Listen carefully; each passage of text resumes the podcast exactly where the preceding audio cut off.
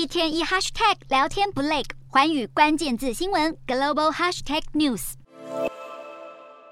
连接俄罗斯和欧洲的德鲁斯巴输油管，经过短暂的停运，已经恢复运输。加上美国能源资讯署公布最新库存数据显示，随着炼油厂提高产量，截至本月十一号当周，美国原油库存已经意外大减五百四十万桶。远远超出分析师所预期的四十四万桶，同时燃料库存全面上升，造成国际油价应声下跌。布兰特原油一月期货十六号交割价下跌一美元，跌幅百分之一点一，报每桶九十二点八六美元。西德州原油十二月交割价也下跌一点三三美元，跌幅百分之一点五，收每桶八十五点五九美元。而除了供应增加，中国疫情升温也引发投资人对需求面的担忧。国际金价也受到地缘政治影响，过去两周大幅反弹，创下三个月来新高。在传出遏制导弹击中波兰村庄后，更持续在高点徘徊。不过，随着初步调查显示，袭击波兰的飞弹并非由俄罗斯发射，金价已经回吐部分涨幅，反映出战局升温的忧虑得到缓解。